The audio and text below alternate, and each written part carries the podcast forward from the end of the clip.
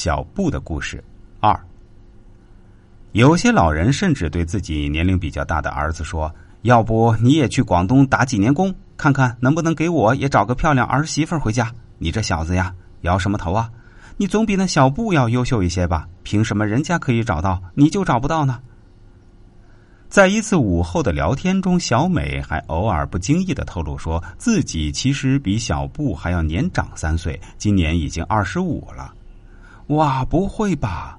村民们非常惊讶的张大着嘴巴说：“你不说，我们真的一点都看不出来呢！真的，你看起来就跟十八十九岁的小姑娘一样，水灵灵的，皮肤白嫩白嫩的。是真的，我比小布大三岁。”那小美拿出身份证说：“我是一九六七年的，今年一九九二年，我已经二十五了。”是真的呢。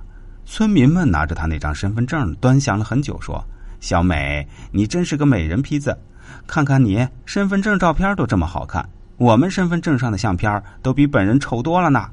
哇，你是云南人，但你居然不是少数民族，我们还以为云南人都是少数民族呢。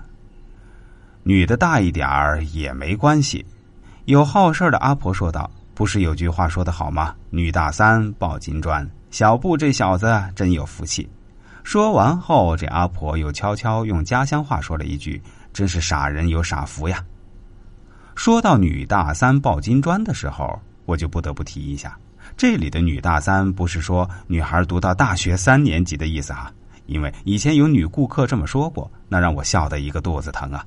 以后大家一定要记住，别闹笑话了。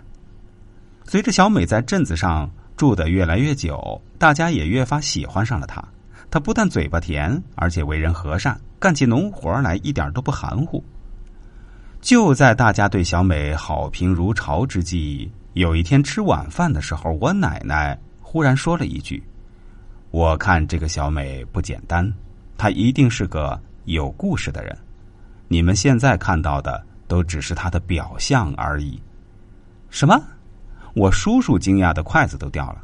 妈，那你跟我们说说，这个小美怎么个不简单法啊？